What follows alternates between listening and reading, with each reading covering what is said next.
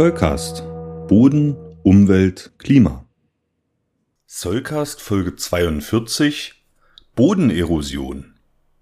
Auch wenn das hier die 42. Folge dieses Podcasts ist, liefert sie gewiss nicht die Antwort auf alle Fragen. Aber einige Fragen sollen in dieser Folge schon beantwortet werden. Zum Beispiel, welche Ursachen und Erscheinungsformen Bodenerosion eigentlich hat und wie man in der Praxis dagegen vorgehen kann. Aber fangen wir einmal ganz einfach an. Warum muss man sich eigentlich mit Bodenerosion beschäftigen? Die Antwort auf diese Frage hat eine breite philosophische Komponente.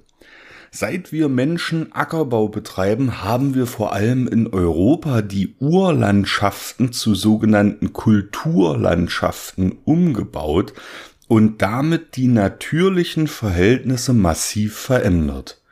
Man könnte sagen, die natürlichen Landschaften wurden zweckentfremdet.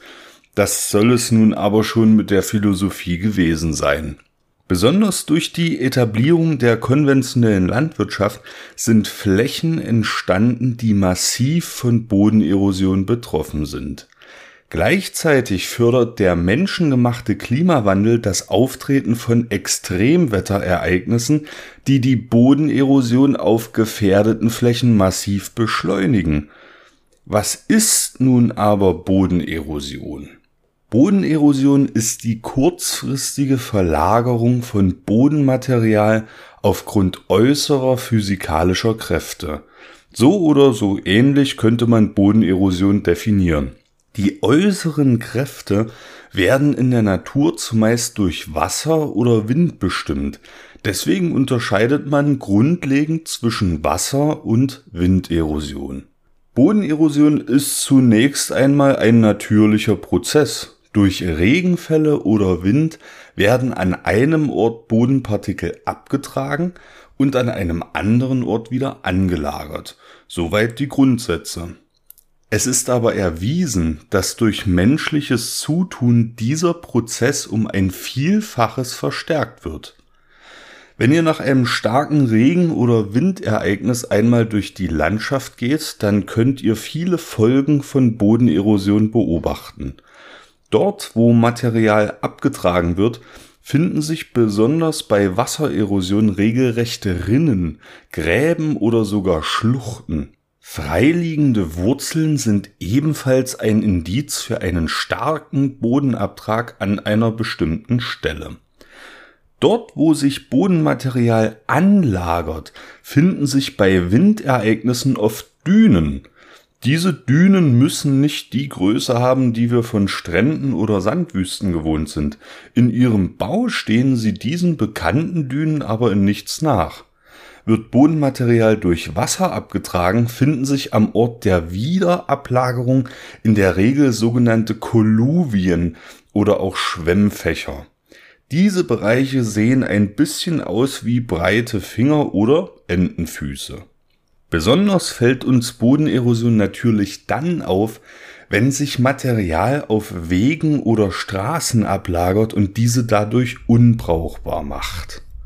Wir wollen an dieser Stelle aber einmal tiefer in die Materie einsteigen und uns fragen, welche Faktoren die Bodenerosion eigentlich begünstigen.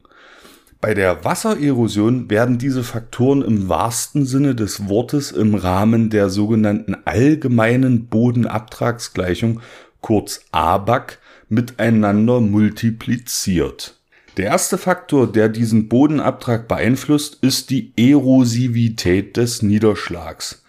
Es ist klar, dass eine kurze Regenhusche weniger Erosionskraft entfaltet als ein Starkregen. Wenn wir über diesen Faktor nachdenken, dann werden wir erkennen müssen, dass wir ihn nicht kurzfristig beeinflussen können. Starkregenereignisse kommen natürlich vor, ihre Intensität und Häufung hängen aber direkt mit dem Klimawandel zusammen. Alle anderen Faktoren der ABAC hängen mit dem Standort und seiner Erodierbarkeit zusammen, und diese Faktoren erkläre ich euch nun in Ruhe. Die Hanglage, also Hangneigung und Hanglänge, sind zum Beispiel zwei dieser Faktoren. Ein stark geneigter und langer Hang hat ein viel höheres Potenzial für die Wassererosion als ein flacher und kurzer Hang, da das abfließende Wasser eine höhere Energie entwickeln und dadurch Bodenpartikel mit sich reißen kann. Die Eigenschaften des Bodens sind ein weiterer Faktor, der die Erosivität des Standorts beeinflusst. Besonders der Humusgehalt und die Bodenart sind wichtige Indikatoren für die Stabilität des Bodens. Je besser die Bodenpartikel miteinander verbunden sind und je besser gleichzeitig das einwirkende Wasser abfließen kann, umso geringer ist die Erosion. Böden, die an ihrer Oberfläche stark verdichtet sind, können zum Beispiel fast gar kein Wasser infiltrieren lassen. Das Niederschlagswasser ist gezwungen, an der Bodenoberfläche abzufließen und kann dort sofort seine Erosionswirkung entfalten. Über die hydrologischen Eigenschaften von Böden wird es in anderen Folgen des Zollcast noch viele ergänzende Informationen geben. Daher belasse ich es an dieser Stelle bei diesem Beispiel. Die beiden letzten Faktoren haben ganz direkt etwas mit dem menschlichen Wirken zu tun, die Bodenbedeckung und die Bodenbearbeitung. Es ist allgemein bekannt, dass ein Boden, der mit Pflanzen bedeckt ist, wirkungsvoll vor Bodenerosion geschützt ist. Pflanzen fangen die Energie von Regentropfen auf und ihre Wurzeln stabilisieren den Boden auch unterhalb der Bodenoberfläche. Gleichzeitig ist die Bodenbearbeitung ein Erosionsfaktor, der genau das Gegenteil zu leisten vermag. Durch intensives Pflügen kann zum Beispiel die Gefügestruktur des Bodens zerstört werden. Diese künstlich geschaffene Auflockerung kann es äußeren Kräften ermöglichen, den Boden abzutragen. Eine Verdichtung des Bodens durch schwere Landwirtschaftsmaschinen ist der Erosion allerdings auch zuträglich. Die hydrologische Folge habe ich ja gerade schon erklärt. All diese Faktoren, die Erosivität des Niederschlags, die Hangneigung und Hanglänge, die Bodeneigenschaften, die Bodenbedeckung und die Bodenbearbeitung bestimmen also, welche Menge an Boden an einem bestimmten Ort abgetragen wird. Aber wie wendet man diese Faktoren der ABAG eigentlich an? Auf diese Frage gibt es wie immer nicht die eine Antwort. Die bodenkundliche Kartieranleitung, der sogenannte Ackerschätzungsrahmen und Handreichungen verschiedener Landesministerien sind Anhaltspunkte für Landwirtinnen und Landwirte, mit denen sie die Gefährdung ihrer Flächen abschätzen können. Auch ausgeklügelte Software wie Erosion 3D ist imstande, Bodenerosion zu modellieren und dadurch präventiv Gefährdungen auf Flächen anzuzeigen.